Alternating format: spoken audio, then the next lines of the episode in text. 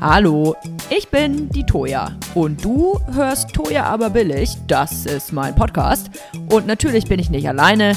Ich habe auch heute wieder einen Gast und zwar mehrere Gäste tatsächlich und zwar gleich drei an der Zahl. Vor knapp zwei Wochen, am 19. Februar, wurden neun Menschen Opfer eines rassistisch motivierten Attentats in Hanau.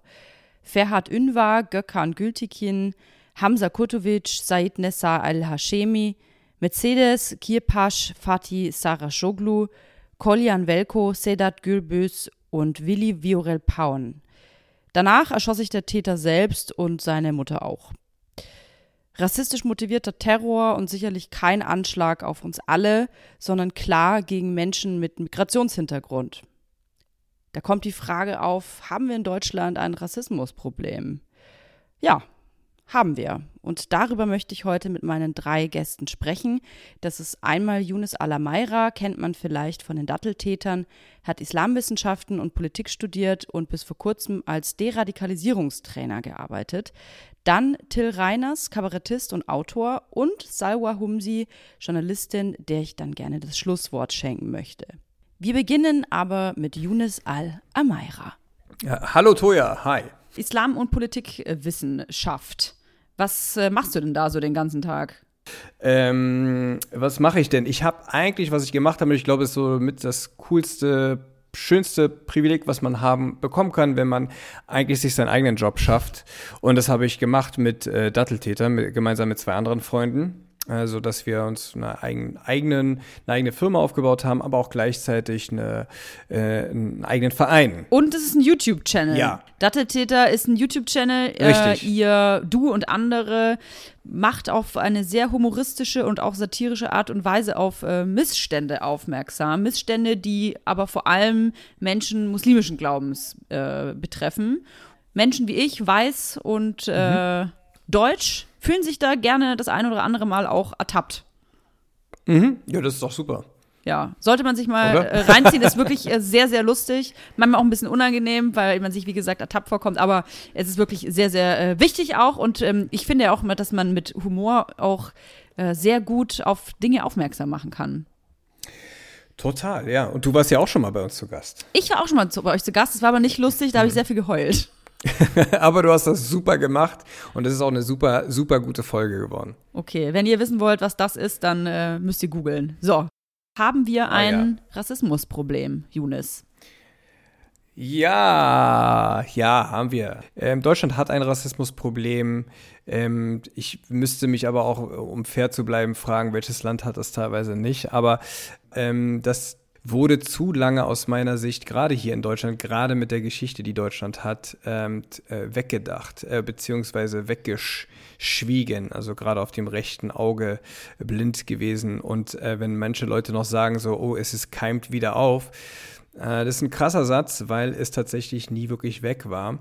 Und ähm, aber das zeigt auch so wieder, ah, man muss sich, man muss sich noch mehr mit diesem Thema beschäftigen. Mhm. Jetzt äh, ist es ja oft der Fall, dass vor allem weiße äh, Deutsche, jetzt wie in meinem Fall, ähm, der Meinung sind, ach, äh, vielleicht sollte man sich aber ja auch gar nicht so anstellen und es ist doch immer auch gar nicht alles so schlimm und äh, nur weil ich jetzt hier mal Kanacke gesagt habe, so war das ja auch gar nicht gemeint, das war ja auch nur ein Witz und du hast ja auch, mhm. du hast ja auch Kartoffel zu mir gesagt. Ähm, was regt mhm. ihr euch denn alle so auf? Was sagst du dazu? Mhm. Ähm, naja, also zunächst einmal, dass man äh, diese beiden Begriffe nicht gleichsetzen darf, kann. Ähm, und ähm, einfach, weil diese beiden Begriffe unterschiedlich, aus unterschiedlichen Kontexten hergekommen äh, sind. Also das Wort Kanake oder das N-Wort oder andere Begrifflichkeiten, Nettigkeiten, die man sich für andere Minderheiten ausgedacht haben, die haben immer einen, eine, eine historische Funktion gehabt, die äh, eng, damit, eng mit einem ganz, ganz schlimmen Menschenbild verbunden war. Ne? Also wenn man, wenn man noch vor ne, 100 Jahren in die Schulbücher geguckt hat, da hat man eine Weltkarte gehabt mit unter Unterteilung von Rassen und da gab es die höheren äh, Rassen äh, und dann gab es die niederen Rassen. Und äh, oder wenn, wenn, wenn schwarze Menschen im Prinzip schon fast schon sch äh, schlechter behandelt worden oder weniger Rechte hatten als, als, als, als Tiere sie hatten, dann ist das für mich dann hat das für mich eine ganz andere Ebene, als wenn ich irgendjemanden zu irgendjemanden mal Kartoffel sage. So. Und ähm, also es hat nicht dieselbe Intention, es hat nicht dieselbe Bedeutung, es hat nicht einfach nicht die, die, denselben Kontext und der ist wichtig. So, also wenn ich dann deswegen ähm, weiße Menschen, die dann beispielsweise auch, auch partout einfach äh, das N-Wort nicht weglassen wollen, kann ich nicht verstehen. Ich verstehe nicht, wie, also, äh, na, wobei ich kann es verstehen, eben, wenn man, wenn man das, dieses, dieses, dieses, diese Denke kann man nur haben, wenn man selbst nie wirklich Rassismus erfahren hat. Mhm. Äh, wenn man quasi wirklich das Privileg hat, eben keine Angst zu haben, ähm, ähm, verprügelt zu werden oder getötet zu werden, eben weil man denkt, dieser Mensch ist äh, ein niederer Mensch und der, der ist ein Tier und den sehe ich nicht als Menschen an. Und ja, also, du hast gerade ja. schon ein Thema aufgegriffen, man muss keine Angst haben als äh, deutscher weißer Mensch in diesem Land zumindest, oder ich wüsste jetzt auch nicht gerade in welchem anderen, dass man einfach so getötet wird, wenn man zum Beispiel gerade in einer Shisha-Bar sitzt. Das ist aber der Fall, das kann passieren, wie im äh, Fall Hanau. Ähm, ich habe das Gefühl, vielleicht ist es nur mein Gefühl, aber bei einem, ähm, einem islamistischen Terrorangriff wie es zum Beispiel auf dem Breitscheidplatz war, hatte ich ne, das Gefühl, dass es eine Riesenangst in Deutschland vorherrschte, dass man irgendwie abgeknallt wird auf offener Straße. Dieses Gefühl habe ich mhm. jetzt nicht, weil mhm. es ja ein Deutscher war, ein weißer deutscher Mann, der ähm, eine Zielgruppe hatte, die mich nicht betrifft. Deswegen habe ich das mhm. Gefühl, dass dieses Thema in den Medien auch anders behandelt wurde als zum Beispiel damals äh, das Thema Breitscheidplatz. Und dass auch quasi ähm, die Furcht und der, der Aufstand in den Medien aus äh, Bürger- und Bürgerinnen-Sicht auch ein anderer war. Mhm. Das kann gut sein, denn ähm, ein, ein, ein äh, religiös begründeter oder äh, in dem Fall islamistischer Hintergrund. Ähm, ähm, das betrifft, das kann nicht, das betrifft ja dann in dem Moment nicht nur äh, deutsche oder weiße Menschen, sondern das betrifft sogar, da werden auch Muslime getötet. Das vergessen äh, aber meisten, viele weißen Menschen. Ja, das vergessen sehr viele auch, genau, weiße oder nicht muslimische Menschen, dass die meisten Terror, also, Terror, also die an den, an den, an dieser Form des Terrors gestorben ist, sind äh, immer noch Muslime zum größten Teil sind, weil wir immer ganz gern auch die Länder, die da unten, die da so weit weg von uns uns sind, ähm, immer vergisst. So. Aber auch hier in Deutschland oder auf europäischen oder westlichen Boden, da interessiert es diesen diesen Terroristen eigentlich gar nicht, welche Hautfarbe du hast, äh, auch nicht, welche Religion du hast, das interessiert ihn auch nicht. Du hast dann genauso Angst. Also, genau. Und in dem Fall ist es so, also wenn, wenn wir beim Rassismus bleiben, das ist ein Privileg, würde ich sagen, ähm, da keine Angst zu haben, also wenn ich an meine Kindheit denke, es gab Tage wie den Vatertag äh, hier in, in Berlin, mhm. wo meine Eltern mir definitiv verboten haben, rauszugehen, weil es äh, gerade in Ostberlin einfach zu viele besoffene Nazis dann an diesem Tag rumgingen. Mhm. Also und das als Kind mitzubekommen, dass du, dass es Tage gibt, wo du nicht raus darfst, weil du eventuell verprügelt wirst oder was auch immer, äh, das ist eine Angst, die kenne ich mit, äh, genau, jemand mit, mit, mit einer braunen Hautfarbe, aber ein, ein, meine weißen äh, Schulkameraden, die kannten das natürlich nicht und haben sich immer sehr gewundert, äh, dass, auf was ich achten muss. Mhm. Ja. Natürlich ist es äh, nicht so, dass man keinen Mut braucht. Den braucht man wahrscheinlich schon. Äh, ich denke gerade an so Situationen, in meinem, meiner Familie ist es zum Glück nicht der Fall, aber es gibt genug Familien, wo dann irgendein äh, äh Fascho-Onkel sitzt. Ähm, ja, den der, hat fast jeder, ja der den einen oder anderen Spruch äh, nicht nur an Weihnachten ähm, über mm. die hm. Lippen lässt. Du als äh, Deradikalisierungstrainer, vielleicht kannst du mal erklären, also selbst wenn es nicht der Onkel ist, es kann ja auch der, der, der, der, der Mann am Kiosk sein oder der, der Bahnführer oder was. Bahnführer, das klingt ja schon so. der klingt doch schon Bahn, nach Nazi. Der, der, ist auch sowieso ein Nazi. Nee, ich meine natürlich den ähm, U-Bahn- äh, Schaffner oder wen auch ja. immer. Ähm, man bekommt irgendwelche äh, offensichtlich rechtsextremen braunen Sprüche mit. Wie verhalte ich mich? Alter, ja, das ist, also, wenn es innerhalb der Familie ist und du kennst ihn, hast du ja eine Möglichkeit, befindest du dich immer noch in so einem Safe Place, ne? Äh, Safe Space. Und da kannst du ja, das heißt, du musst nicht davor Angst haben, beispielsweise gleich auf die Fresse beko zu bekommen, es sei denn, du hast wirklich einen gewalttätigen Onkel, dann wäre scheiße so. Ähm, also innerhalb der Familie hat man zumindest die Möglichkeit, ähm, mit ihm äh, zu sprechen oder ihn tatsächlich zu fragen, so wieso, weshalb, warum. Ähm, es ist halt immer einfacher gesagt, weil wir auch innerhalb der Gruppe, eine, einer von uns hat dann auch gesagt, ne, sein Onkel hatte darüber gesprochen und der hatte auch einen sehr rassistischen Witz gebracht halt, den er nicht cool fand so. Und er hat dann nichts gesagt, so, ne. Und ich, es ist immer ganz, also aus meiner Sicht ist nichts sagen nicht richtig, Ah, nur es ist ja wie eine, es ist ja eine stille Zustimmung. Es ist, es ist, es ist eine stille Zustimmung. Ja, in dem Fall, also wenn man es wirklich bekämpfen will, darf man nicht schweigen. Also wenn du es wirklich verändern willst, darfst du nicht deinen Mund halten, so.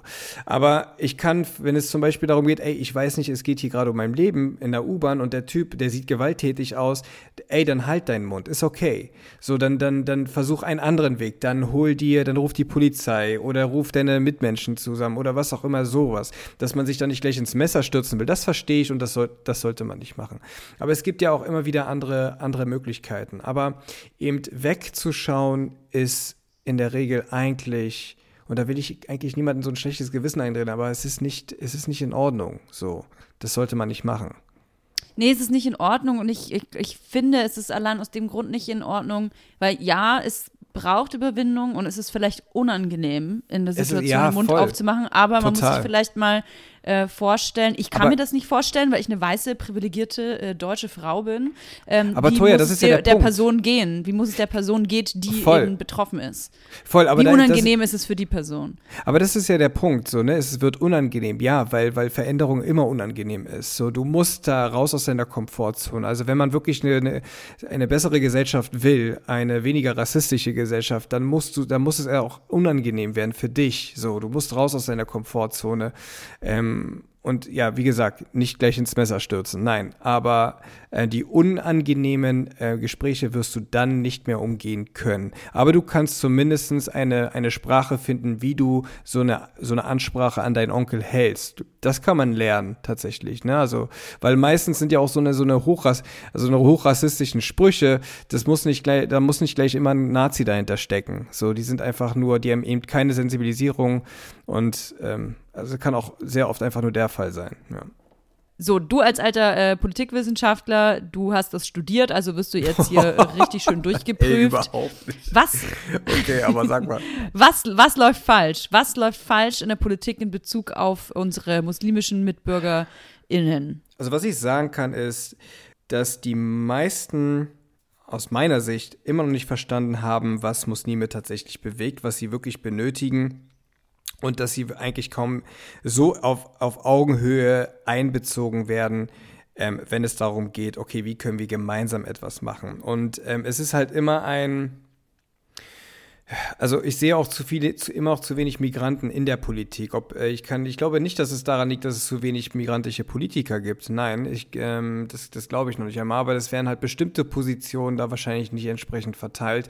Oder man bemüht sich auch gar nicht darum, dass ähm, das eine definitiv eine Bereicherung sein kann. Also gehen wir mal, um es einfacher beschreiben, zu beschreiben, in einen Mikrokosmos, Mikrokosmos Schule, wo du sehr oft immer noch den Fall hast, dass du ähm, auf Schulen hier in Berlin äh, sagen wir mal 85, 95, also 85 Prozent Migrationsanteil und dann hast du halt äh, von 60 Lehrern vielleicht nur drei mit Migrationshintergrund. Also warum ist das so? Ne? Warum ist das so? Ich, ich kann dir nicht sagen, dass das so oder so ist, aber ich weiß nur, es ist zu wenig. So, das kann ich dir sagen. Ähm, weil diese Lehrer, gerade mit Migrationshintergrund, mhm. nochmal eine ganz andere Perspektive darauf haben, was diese kleinen Kids, weil sie es selber schon durchgemacht haben, ähm, brauchen und dass nicht jedes Wort, was sie dann negativ sagen, auf die Goldwaage gelegt werden muss und dass man gleich davon, oh mein Gott, dieses Kind ist gerade sechs Jahre alt, aber es hat Allahu Akbar geschrien und das ist definitiv ein Islamist. So, das würde, ne, also äh, das kann der muslimische Lehrer äh, mit Sicherheit besser abschätzen. Und eben das wird teilweise noch nicht zugetraut äh, gefühlt oder das wird halt nicht gemacht ähm, und man, man, arbeitet immer noch zu wenig äh, damit. So. Vielleicht braucht es eine Quote. Manchmal braucht es tatsächlich eine Quote und ich finde. Schau dir die Frauenquote an, was sich seitdem äh, verändert hat in gewissen Parteien. Und die, die Parteien, die, die die Frauenquote nicht angenommen haben, wie es da aussieht. Das sind nämlich nur Männer. Ja, Feminismus in der Politik ist sowieso äh, gefühlt irgendwie immer noch nicht so richtig ein Thema. So. Ähm, äh, auch da gibt es immer noch Ungleichheiten. Aber ja, ich bin auch, äh, ich spreche mich nicht gegen eine Quote manchmal aus. Es ist zwar äh, schade, wenn es nur dadurch geht, aber wenn es eine Notwendigkeit wird, warum nicht? Weil über diese Notwendigkeit äh, schaffen wir dann Realitäten. Ne? Und, ähm, oder kann eine Realität, eine neue geschaffen werden? Ähm, vielleicht brauchen wir das wirklich. Kann man kann man so sehen, ja. Aber dann ist halt auch wieder die Frage so, okay, Migrant, ha. Oh, ist so kompliziert, finde ich, so, weil du dann auch wieder fragen musst, wer ist der Migrant? So, bin ich jetzt ein Migrant? Also nach der aktuellen Definition von Migranten bin ich ein Migrant, weil meine Eltern Migranten sind, ne? Obwohl ich hier in Deutschland geboren bin und aufgewachsen. Hm. Ähm, oder, und was bedeutet das dann mit dem Deutschsein? So, bin ich dann jetzt Deutsch oder bin ich Migrant? Also, komplizierte Fragen. Naja, habe ich auch noch keine so richtige Antwort drauf. Ganz zuletzt, lieber Jonas, ich habe es, äh, glaube ich, vorhin schon mal angedockt, dass äh, meiner Meinung nach Kommunikation ein ganz, ganz wichtiges Mittel ist, um nicht nur Zusammenhalt zu schaffen, sondern auch um Ausgrenzung äh, zu vermeiden. Was ich mich nur frage, sollte man mit allen Menschen reden? Ist, sollte man mit Nazis reden? Also ich weiß jetzt nur nicht, was es, wozu es führt, wenn man jetzt gar nicht, also wenn man sie komplett ignoriert, weil dann habe ich das Gefühl, man ähm, radikalisiert, sie radikalisieren sich nur noch mehr. Ähm, das, das, also ehrlich, ehrlich gesagt, Toja, weiß ich das nicht. Ähm, aber wir haben auch mit Radikalen gesprochen, aber das sind dann die Radikalos, die raus wollen und das funktioniert so. Aber die Radikalos, also auch Nazis, die einfach nur Nazi sein wollen, da wird es wahrscheinlich wenig bringen. Ähm, sollte man mit der AfD reden? Da sind aber ja auch Nazis Ey. dabei. Ja, ja, voll, deswegen. Aber sie sind halt im Parlament und sie reden mit, ne? Und, ähm, und das, das ist aber Teil dieser Demokratie. So, also wenn ich es aus dieser Perspektive betrachte, gehört das leider mit dazu. Ähm, auch mit solchen Faschos sich auseinandersetzen zu müssen, gehört und dass sie auch eine Stimme haben, ist, ey, aus, spricht mir so zuwider, aber es ist Teil Demo des demokratischen Systems so. Und, ähm, und das bedeutet für mich auch Meinungsfreiheit. Aber zu Meinungsfreiheit zählt für mich eben nicht Hass und ähm, Verleumdung und ähm, Hetzerei. Das ist für mich keine Meinung, deswegen würde ich das ausschließen. Also sobald jemand das macht, dann dann muss ich wirklich nicht mehr mit ihm reden. Also wenn er wirklich Hass schürt, mich beleidigt, was auch immer, dann muss ich nicht mit ihm reden, weil dann bringt es auch nichts. Vielleicht beantworte ich die Frage so, ja. Dann äh, bedanke ich mich bei dir ganz herzlich, dass du dir die Zeit genommen hast. Und ähm, man kann dich natürlich weiterhin verfolgen. Du heißt auf Instagram das unterstrich Younes, Y-O-U-N-E-S. Und ja. Datteltäter ist euer YouTube-Channel. Ja. Äh, sehr genau. lustig, gibt immer viele neue Videos. In einem bin sogar ich zu sehen, aber ich heule. Also. Ja, aber voll gut. Du, du heulst sehr gut. ich heule sehr gut. Aber nicht gespielt. Ja. Nee, es war Nein, wirklich, äh, war echt, war echt krass. Okay, ja. ähm, dann, äh, ja, dann verabschiede ich dich in den Abend und äh, Dankeschön. jetzt werde ich mich äh, mal mit Till Reiners treffen. Ja, viel Spaß. Till Reiners, du bist studierter Politologe, Kabarettist ja. und Autor. Mhm. Das Fast stimmt. wie ein Influencer. Du hast so viele verschiedene Berufsbezeichnungen. Du machst jedem Influencer äh, hier Konkurrenz. Ja, das, ähm, das freut mich doch, dass ich da in diese Ecke gerückt werde. nur, nur äh. deswegen, nur deswegen bist du natürlich auch mein Gast. Ähm, Auto habe ich äh, extra zuletzt genannt, weil du nämlich ein Buch geschrieben hast, das da heißt, von einem der Auszug das Fürchten zu lernen, Begegnungen mit besorgten Bürgern. Ja, richtig. Ja, Till, du hast dich mit Menschen getroffen, die äh, Angst vor Migration haben. Ja. Diese vielleicht sogar verteufeln. Wie kommt es dazu, dass du das machen möchtest? Es gibt ja Menschen, die sagen, mit denen rede ich nicht. Ja, genau. Ähm, ja, ich wollte, ich habe da irgendwie die Diskussion ein bisschen verschnarcht. 2015 ist die ja angelaufen. 2015 war eigentlich so der Start von äh, Pegida und habe das immer so ein bisschen beiseite geschoben, weil es in meiner Bubble natürlich nicht vorkommt in meinem Umfeld und äh, mhm. hatte dann irgendwann das Gefühl, ich habe hier so viel nachzuholen, Freunde, das geht nicht mehr anders. Äh, ich muss mich damit beschäftigen. Und in dieser Zeit hat Rowold gefragt, ob ich ein Buch schreiben will. Und Rowold ist schon ein geiler Verlag. Und dann habe ich gesagt, ja, schon, aber ich will, wenn, dann will ich darüber was machen, weil mich das gerade mhm. umtreibt. Und äh, dann haben die gesagt, ja, klar, mach. Ja, und dann sah ich mich schon eine Woche später dann mitlaufen bei einer Bergida-Demonstration. Das ist der Pegida-Ableger aus Berlin. Mhm. Ja, und Puh. so habe ich mich da so ein bisschen reingegraben in, dieses, in die Szene, äh, weil ich die erstmal aus sich heraus verstehen wollte, weißt du? Also wie so ein, äh, wie so ein Method-Acting-Typ, Schauspieler, der, der versucht es zu werden und mhm. äh, irgendwie versucht auch mal diese ganzen Theoreme, die da so durch die Luft schwirren, bei Pegida unter anderem, irgendwie mal zusammenzubringen, sich die anzueignen und zu überlegen, ist das denn in sich überhaupt schlüssig? Mhm. Ja, und das habe ich ist mir angeschaut. Nee, das ist halt das absolute Problem. Äh, ehrlich gesagt, ist das gar nicht von innen heraus zu verstehen. Es gibt da einfach zu viele Widersprüche. Also es gibt da manchmal, es gibt da manchmal unfassbare Leerstellen, aber das interessiert die natürlich auch nicht. Das ist natürlich auch ein bisschen so ein, äh, ja, so eine studentische Sichtweise, ehrlich gesagt, ne? Also ein bisschen naiv. Also ich habe einerseits ja. diese naive Rolle ein bisschen gespielt, andererseits aber auch also ich, ich, ich, ich war ehrlich gesagt ein bisschen naiver, als ich mir hätte eingestehen wollen. Also tatsächlich naiver. Äh, denn es ist naiv ja. zu glauben, dass diese Leute äh, sozusagen mit einem wissenschaftlichen Anspruch sich eine Theorie stricken. Das ist denen ja im Zweifel scheißegal. Das ist so ungefähr so, mhm. als wenn du dich da hinstellst und sagst, ja, ihr, ihr seid gegen Ausländer, ah, okay, aber warum esst ihr denn Döner? Und die sagen dann einfach so, ja, ist mir das scheißegal, schmeckt halt. Ja, und dann stehst du da mhm. mit deinem Bessergewisse, aber du bist ja irgendwie noch keinen Schritt weiter und denkst du so, oh, jetzt habe ich sie entlarvt, die essen Döner. Und die denken sich so, ja, fuck you, ist mir doch egal. Klar, klar knallen mhm. wir Türken ab und klar essen wir Döner. Für uns ist gar kein Widerspruch. Also, weißt mhm. du, also das ist ja nur, äh, nur wenn es ein Widerspruch bei denen wird, ist es ein Widerspruch. Also ich war konfrontiert die ganze Zeit mit Widersprüchen, aber die sind total in der Lage, das zu überbrücken. Ich habe auch mit einer gesprochen, die arbeitet äh, in einer ähm, in einem Heim für Flüchtlinge. Und die war, die war bei einer AfD-Veranstaltung und äh, war da engagiert. Äh, und was war ihre Begründung? Ja, also weil es so viele gibt ähm, in der Flüchtlingsunterkunft, die, die ihr unsympathisch sind. So hat sie es natürlich okay. nicht gesagt, aber sie hat gesagt, die ähm, die planen so Sachen, die planen nicht Anschläge, sowas nicht, aber irgendwie, die, die hatten so eine subversive Art auf jeden Fall für sie. Sie war katholisch auf jeden Fall, sie war auch nicht deutsch. Sie war, glaube mhm. ich, Polin oder so, oder äh, also auf jeden Fall, ja, also ich weiß nicht genau, aber irgendwie Osteuropa angehaucht, auf jeden Fall christlich. Und sie hatte was gegen Muslime. Und äh, sie hat aber gleichzeitig, äh, äh, getrieben von diesem äh, christlichen Gedanken, gearbeitet in der Flüchtlingsunterkunft. Und Boah, das ist ja paradox, ey. Genau, das ist paradox für dich und das ist paradox für mich, aber für sie gar nicht. So, und das ist, okay. glaube ich, immer so, dass man, also, und man kann es nicht von innen heraus verstehen. Man muss dann schon selber den Mut haben, sich ein bisschen aus dem Fenster zu lehnen und eigene Interpretationsansätze zu starten. Sonst kann man dem nicht Herr werden.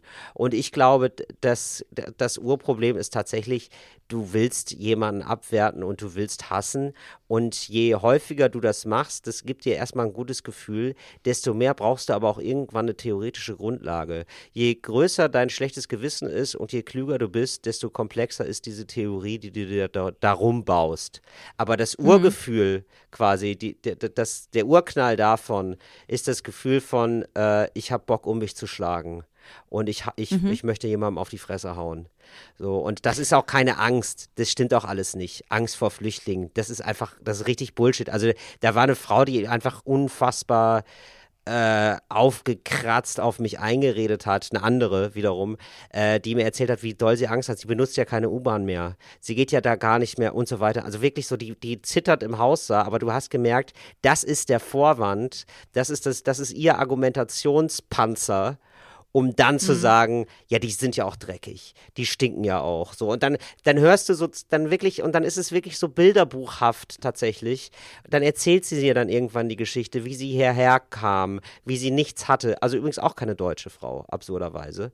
Und ähm, nichts hatte und jetzt kriegen die ja so viel. Und es ist irgendwie so, die Leute, die arm sind, treten dann nochmal nach unten. So, also das ist so ein Erklärungsmuster auf jeden Fall. Sind nicht alle arm bei der, bei der AfD, das, das würde ich auch nicht sagen, aber da, da sowas, das greift dann total natürlich. Du willst dann, irgendwie geht's dir scheiße und dann suchst du jemanden, dem es noch beschissener geht und dann haust du drauf. Genau diese Leute sind ja die, die die AfD ansprechen will und ködern will. Ähm, die Menschen, die da aber selber an der Macht sitzen, das sind ja keine, das sind ja keine dummen Menschen. Das sind Menschen, die wohl wissen, was sie tun, will ich ihnen zumindest unterstellen. Ja. Jetzt gibt es genug, äh, die sagen, äh, mit Nazis spricht man nicht. Also es gibt ja sogar dieses äh, Toleranzparadoxon, dass man sagt, ähm, jetzt muss ich, ich habe es irgendwo aufgeschrieben, dass ich es auch genau richtig sage, das Toleranzparadoxon, falls es jemand noch nicht gehört hat, wird wirksam, wenn eine tolerante Macht aufgrund ihrer Toleranz intoleranten Kräften erlaubt oder ermöglicht, die eigene Toleranz einzuschränken oder abzuschaffen. Ja. Damit wird oft begründet, man spricht nicht mit Nazis, die haben es quasi nicht verdient. Genau. Wie siehst du das? Es kommt total drauf an, wer der Akteur ist, der das macht. Also ich finde, wenn ich da, da losgehe mit so einem halbjournalistischen Anspruch auf jeden Fall und da ein Buch draus mache, dann ist es irgendwie, da kann das ein Erkenntnisgewinn sein. Ich glaube, wenn man als Privatperson mit Nazis redet, dann wird man auch selber nicht zum Nazi. So überzeugend ist die Theorie ja nicht. Äh, im, Im Zweifel verschwendet man seine Zeit. Äh, und vielleicht in ein Prozent der Fälle tickt klickt man was an bei Leuten, die noch nicht so ganz verloren sind. Glaube ich aber auch nicht so dran. Und ich finde, vor allem aber als staatlicher Akteur oder als Akteur in Parteien wird es dann gefährlich.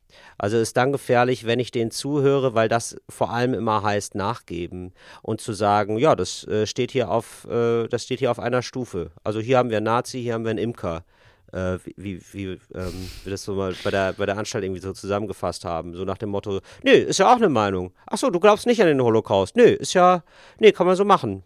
So, wo man sich denkt, so, nee, das, das geht dann halt nicht mehr. Also es muss schon eine Basis geben von, äh, ja, äh, Holocaust gab's, wir leugnen keine Fakten und äh, wir äh, verachten keine Menschen. So, und dann können wir darüber reden.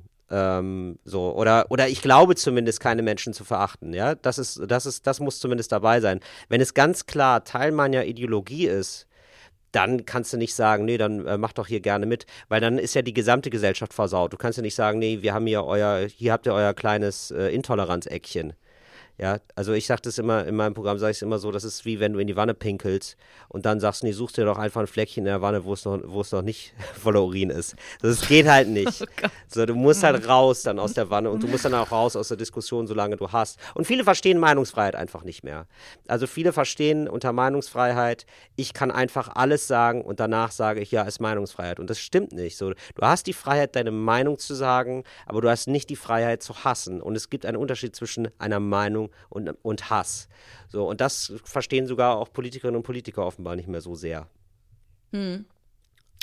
Ähm, wenn man von Extremismus liest und hört oder Terrorismus, ähm, dann würde ich mal sagen, dass man hauptsächlich in den Medien oder als gemeiner Bürger ISIS im Kopf hat, Al-Qaida, die sind auch hochgradig vernetzt, die sind organisiert, also organisierte Terrororganisation.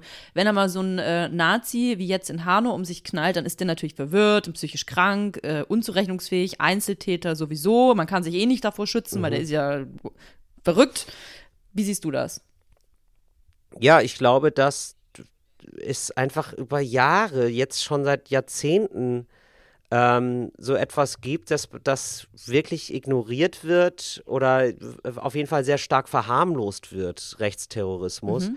Und ähm, das liegt, glaube ich, an verschiedenen Gründen. Also ich glaube, also das Problem ist bei der Polizei, das Problem ist bei der, äh, bei der Bundeswehr, das äh, Problem ist in der Justiz und das Problem ist beim Verfassungsschutz. Also das äh, Problem ist auch wirklich in ähm, staatlichen Strukturen angesiedelt. Äh, das liegt unter anderem an so einem Chorgeist, ja. Also wenn, wenn beispielsweise, was, ist, was machst du denn, wenn, wenn ein Polizist wirklich rechtsextrem ist, so, ja? Also die Polizei ist gewohnt zusammenzuhalten, die Bundeswehr ist gewohnt zusammenzuhalten. Äh, wer, wer gegen die Truppe ermittelt, ist gegen die Truppe, ja, und nicht gegen Rechtsextremismus in der Truppe und will vielleicht was Gutes. So wird das nicht gesehen. So auch der MAD, der zuständig zuständig wäre für die Kontrolle der Bundeswehr, Penta.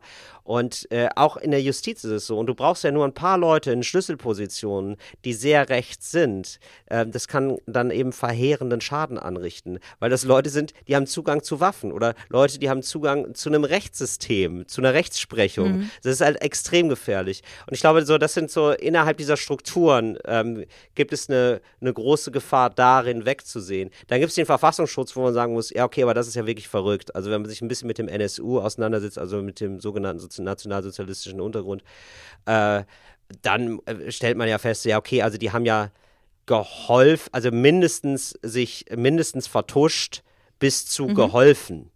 So, was mhm. man wirklich, was man wirklich so sagen kann, was, was wirklich parteiübergreifend Konsens ist bei Leuten, die sich damit beschäftigt haben.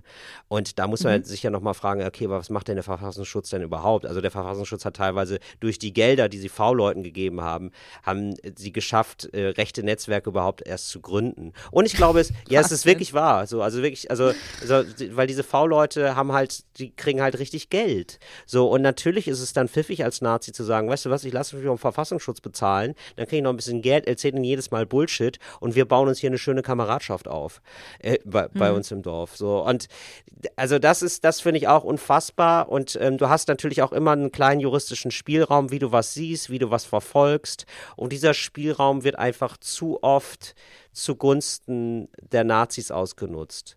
So, und, mhm. oder zugunsten dieser Rechtsextremen. Und es gibt eben auch noch eine falsche ähm, Definition von Terrorismus, die noch so aus den 60er, 70er Jahren stammt, was so die Verfolgbarkeit von terroristischen Vereinigungen angeht. Früher war das so, die Leute haben sich einfach getroffen und verabredet, so richtig cool RAF-mäßig. So, und aus dieser, ne, aus dieser Zeit stammt die Rechtsprechung noch. Und heute haben die halt Chaträume und heute sind die sozusagen so Cloud-Terroristen, so, die dann einfach so in so Chaträumen sind. Die verbindet alle die Ideologie, ähm, wir wir, wir hassen Menschen. Äh, es gibt verschiedene Verschwörungstheorien, denen sie anhängen. Was weiß ich, es gibt einen großen Bevölkerungsaustausch in Deutschland beispielsweise, die Lieblingstheorie von denen. Die sind also ideologisch mhm. verbunden. Die sind aber nicht so, dass sie sich zusammensetzen und sagen, so, äh, morgen schlagen wir los, sondern da besorgt einer mal da die Waffen, da hat einer das, da hat einer das. Und die treffen sich einfach nur noch in diesen Chatgruppen. Und teilweise treffen die sich gar nicht so sehr persönlich. Und äh, da ist das Rechtssystem, hinkt dem so ein bisschen hinterher. Vor allem auch im Netz habe ich das Gefühl. Ja, genau. Also ich meine, ich bin jetzt auf einer ganz anderen Schiene unterwegs. Ich beschäftige mich ja äh, viel mit Persönlichkeitsrechten von Kindern. Ähm, ich habe das Gefühl, dass die Politik kein Internet hat. Ja, Ja. Also es ist wie, als hätten die irgendwie erst vor fünf Jahren gelernt, wie man irgendwas bei Google sucht. Ja, das ist, ähm, genau. Und das ist dann, und ich finde es auch wirklich fahr absolut fahrlässig, wie die Leute aus der Zivilgesellschaft dann alleine gelassen werden, weil es so viel Hass im Netz gibt und da brauchst du halt wirklich Polizistinnen und Polizisten, die da hinterher sind und äh, solche Verbrechen dann auch wirklich verfolgen so cybermäßig. Und das ist irgendwie so ein Raum, der irgendwie polizeimäßig gar nicht vorkommt. Ich habe mir einmal den Spaß gemacht, äh, jemanden anzuzeigen, weil er mich wirklich ganz offensichtlich bedroht hat. Und mhm. ähm, also der hat äh, gesagt, äh, ich würde äh, irgendwann mein Essen nur noch schlürfen können, wenn er mit mir fertig wäre und er würde mir auflauern. Mhm. Und dann wird einfach nach einem Jahr das Verfahren eingestellt, weil gesagt wird, äh, also wirklich Originalzitat, naja, das ist nicht klar, ob es eine Bedrohung war, ob es sich bei der Formulierung, äh, wenn ich mit dir fertig bin, wirst du dein Essen nur noch schlürfen kann, um wirklich eine Bedrohung handelt. So, das ist halt wirklich, und dann denkst du dir so, ja, was ist, was ist los bei euch? Und ich will mich jetzt gar nicht hier so heroisieren, ne? Es gibt echt Leute, die haben, die machen richtig viel, die machen tagtäglich, die sind, die touren nicht nur, Kasper nicht nur auf der Bühne rum, sondern die machen richtig tagtäglich Arbeit gegen rechts und die werden bedroht. Die werden wirklich bedroht und die müssen umziehen.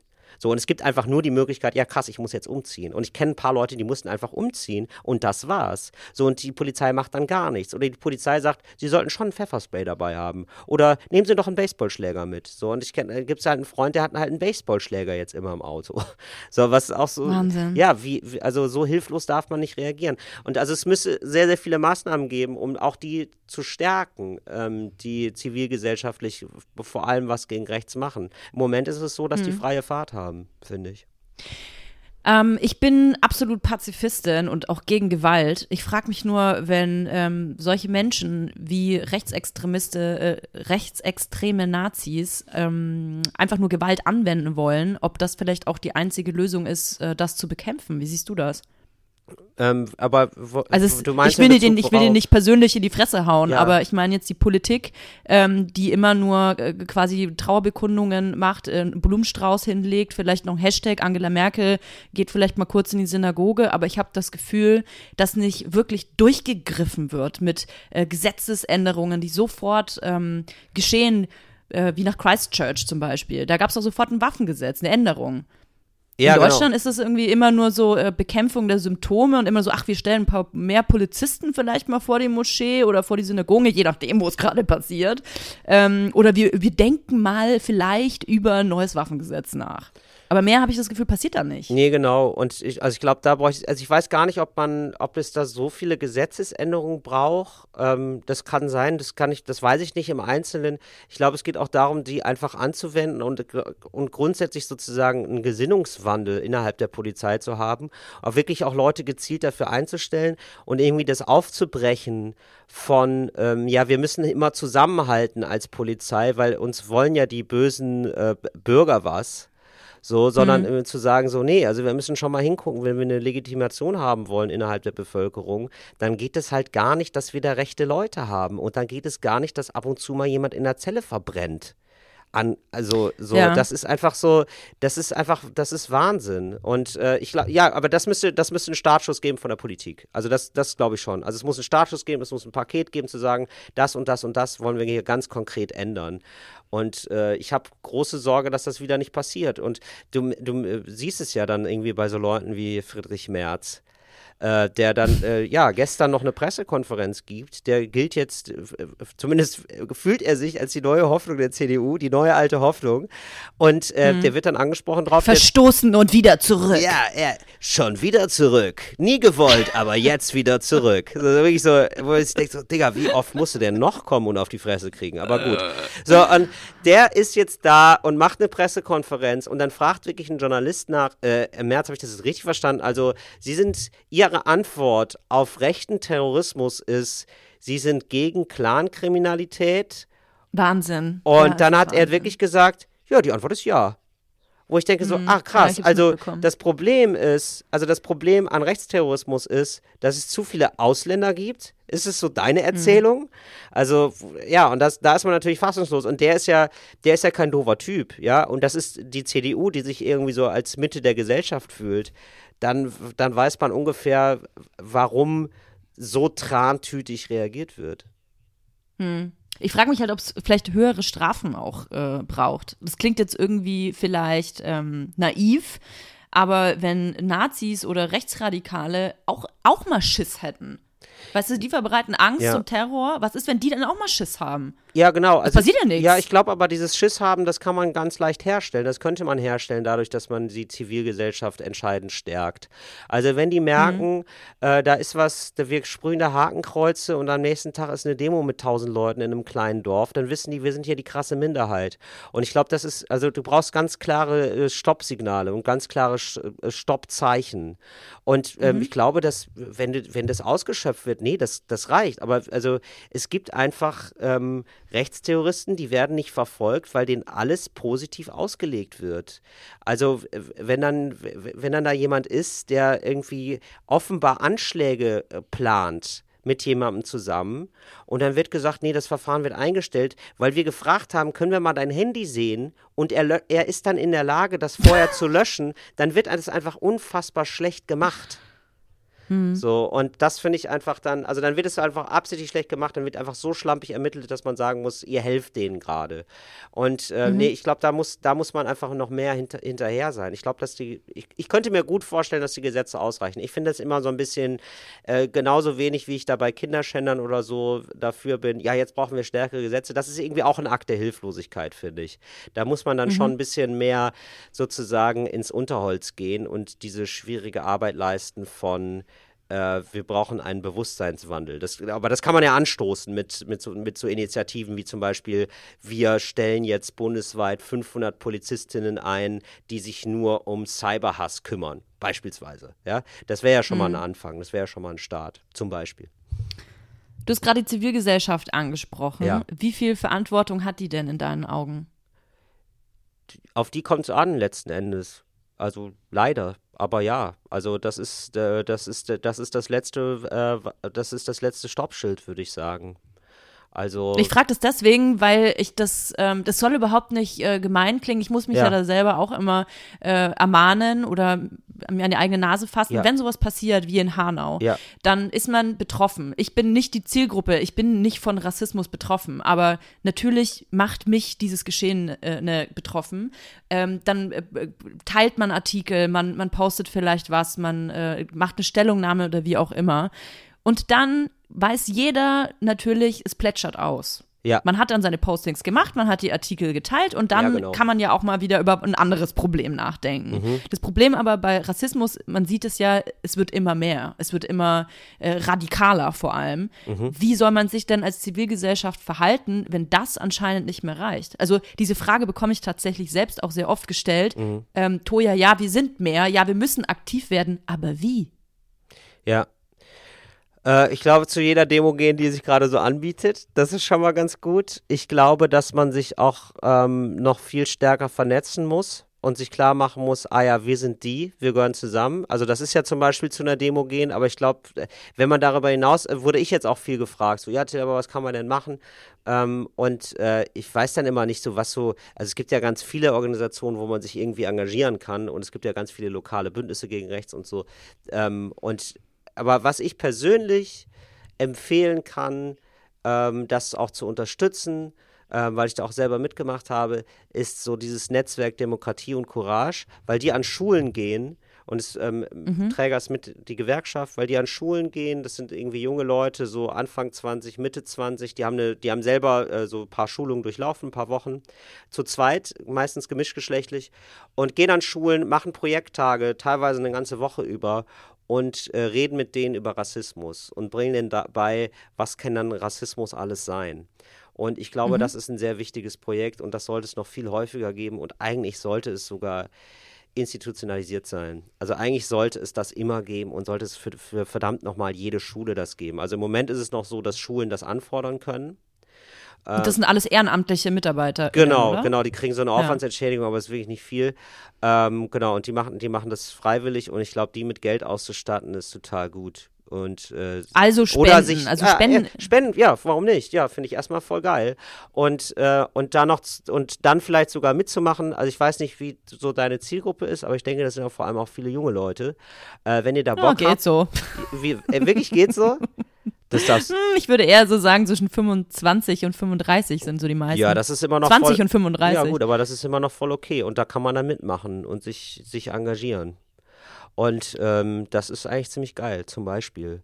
Oder, also ich glaube, wichtig ist so häufiger zu, zu so Treffen gehen, Vereinen gehen, irgendwelchen Organisationen gehen, wo Gleichgesinnte sind, wo man weiß, ah, wir gehören zusammen. Also sich zu organisieren, das ist, glaube ich, das A und O. Also äh, das ist das größte Problem eigentlich. Man braucht sozusagen äh, eine Gegenorganisation. Äh, so sehr wie die Nazis organisiert sind und sich kennen, so sehr muss auch die Zivilgesellschaft organisiert sein. Wenn man sowas im Netz äh, findet, ich habe mir vorhin mal einen Spaß äh, draus gemacht und es war überhaupt nicht spaßig, mal bei Instagram zu gucken, was es so äh, an äh, Nazi-Gruppen und also offensichtlich äh, rechtsgetränkten ähm, Profilen gibt.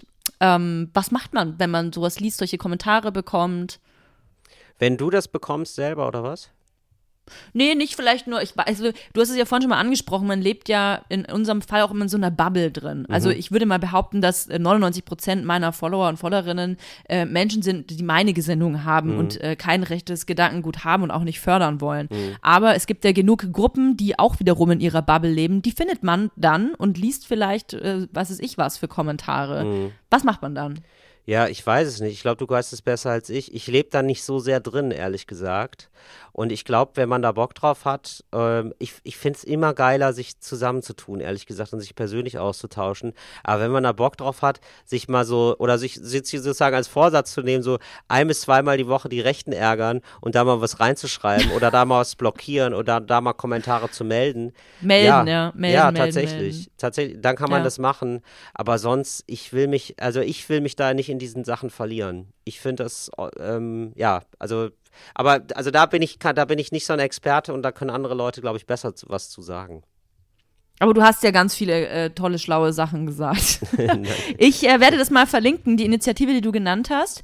Und ähm, ich äh, hoffe, man sieht dich mal persönlich. Ja. Wir sehen uns ja gerade nicht. Die, die, Menschen, die uns jetzt hören, die denken immer, wir sitzen uns gegenüber, aber es ist ja alles wieder nur so super äh, modern Internet. Es ist super, es ist wieder das super moderne Internet.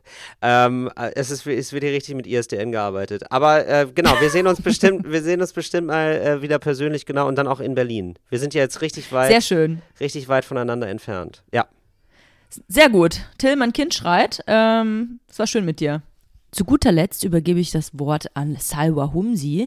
Die ist Journalistin und ihr kennt sie vielleicht von Jäger und Sammler oder aber von Radio Fritz, da eine Sendung oder vielleicht von ihrem eigenen Podcast Vor der Miu heißt der.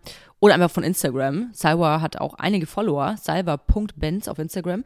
Und äh, deswegen möchte ich von dir wissen, Salva, was wünschst du dir denn persönlich von Medien und vor allem von den Menschen, die in der Öffentlichkeit stehen, eine Reichweite haben, teilweise eine Riesenreichweite haben und sich enthalten? Also auch enthalten, wenn Morde in Hanau passieren.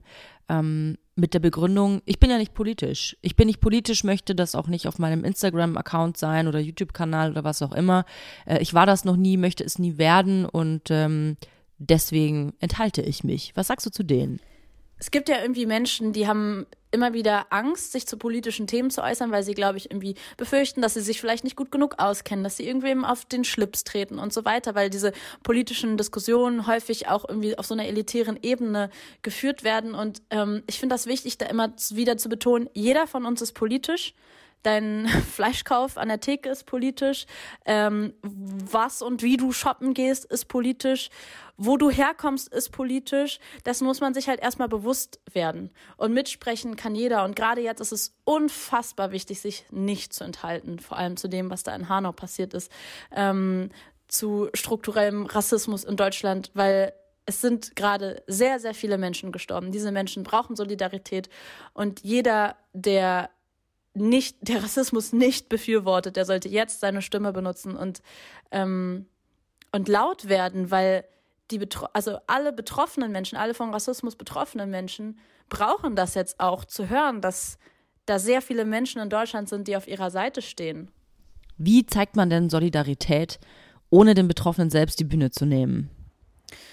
Was ich mir jetzt von Menschen wünsche, die nicht von Rassismus betroffen sind, ist vor allem eine Sache, dass sie zuhören, dass sie sich zurücknehmen und dass sie den Menschen Raum geben, die davon betroffen sind, weil es war kein Anschlag auf jeden von uns. Klar gehören in das Feindbild dieser Täter auch Menschen, die sich gegen Faschismus engagieren oder einsetzen oder die ähm, laut werden dagegen. Deswegen verstehe ich dieses Gefühl, dass wir alle betroffen sind und dass es für uns alle schlimm ist, ob wir jetzt BPUCs sind oder nicht, ob wir Migrationshintergrund haben oder nicht. Aber es ist ganz wichtig, sich seiner Privilegien bewusst zu werden und sich bewusst zu werden, dass es ein Privileg ist, sich zu entscheiden, sich gegen Faschismus einzusetzen und dass es Menschen gibt, die als Politikum geboren sind, weil sie von diesen Tätern, ob, da können die tun, was sie wollen, als Feindbild gesehen werden, weil sie anders aussehen, weil es rassifizierte Menschen sind. Und diesen Unterschied, dem muss, dessen muss man sich einfach bewusst werden und danach handeln und dann halt in diesem Moment sagen, ich nehme mich jetzt erstmal zurück und ich höre den Leuten zu, deren Realität, deren Alltag nach diesem Anschlag sich so verändert hat, die jetzt in Angst leben und zu schauen, wie wie kann ich de, wie kann ich denen helfen? Vielleicht mal seinen Freunden zu schreiben, hey, ähm, was kann ich tun? Brauchst du irgendwas? Wie kann ich dich unterstützen? Hast du das Gefühl, dass sich an der Berichterstattung irgendwas geändert hat, vielleicht verbessert hat oder verschlechtert hat, vielleicht sogar? Ähm, hast du das Gefühl, dass Betroffene genug Aufmerksamkeit bekommen oder ist das nicht der Fall? Ich habe überhaupt nicht das Gefühl, dass die Situation gerade ernst genommen wird, dass die von Rassismus betroffenen Menschen in Deutschland die Aufmerksamkeit bekommen, die sie sollten, dass ihre Angst ähm, gesehen wird und danach gehandelt wird. Das merkt man erstens daran, dass das überhaupt passiert. Zweitens an so Dingen wie, dass Friedrich Merz ernsthaft kurz nachdem das passiert ist, Friedrich Merz, ein Typ, der Kanzler werden möchte in Deutschland, sich hinsetzt in einer Pressekonferenz und auf die Frage, was man gegen Rechtsterrorismus tun sollte, sagt, wir müssen gegen Clankriminalität vorgehen. Oder dass weiterhin über äh, Linksextremismus diskutiert wird und wie schlimm der ist. Also das kann doch alles gar nicht wahr sein. Das ist so absurd. Oder dass jetzt zum Beispiel gerade schon Schlagzeile Nummer eins in Deutschland nur noch das Coronavirus ist, weil das nämlich ein Virus ist, vor dem wir alle gleich viel Angst haben können, weil der kann jeden treffen. Ist egal, was für eine Hautfarbe oder was für einen Migrationsbackground oder Nicht-Migrations-Background du hast. Dafür braucht man keine, keine Empathie, um sich in Menschen äh, hineinzuversetzen, die vielleicht eine andere Lebensrealität haben. Und das äh, finde ich echt traurig, aber ehrlich gesagt auch überhaupt nicht erschreckend, weil neu ist es nicht. Ähm, wenn das nicht so wäre, dann wäre das letzte Woche wahrscheinlich auch nicht passiert. Ja, die Bilanz heute, nicht mal zwei Wochen nach dem rassistischen Terroranschlag in Hanau, sitzt Friedrich Merz in der Pressekonferenz und äußert sich so. Sie hatten in Ihren einleitenden Worten, Herr Merz, äh, gesagt, dass wir ein massives Problem mit Rechtsradikalismus haben ja. in diesem Land das lange unterschätzt haben. Dann haben Sie aber sehr schnell über rechtsfreie Räume in Innenstädten und Grenzkontrollen gesprochen. Schließe ich daraus richtig, dass Ihre Antwort auf das Problem des Rechtsradikalismus die stärkere Thematisierung von Clankriminalität, Grenzkontrollen und so weiter ist? Und wenn nicht, was wäre sie dann? Die Antwort ist ja. Ja, dieser Mann will Kanzler werden in Deutschland. Tut mir leid, dass ich nicht positiver aus diesem Podcast rausgehen kann, aber ich empfinde auch gerade nichts Positives in Bezug auf positive Veränderungen. Wenn äh, zum Beispiel äh, ein Grippevirus, Corona, größere Panik auslöst als ein Rechtsextremist, der Menschen aus niederen rassistischen Beweggründen äh, hinrichtet. Wer sich engagieren möchte, ich verlinke ein paar Initiativen im Beschreibungstext und sage einfach bis nächste Woche. Tschüss.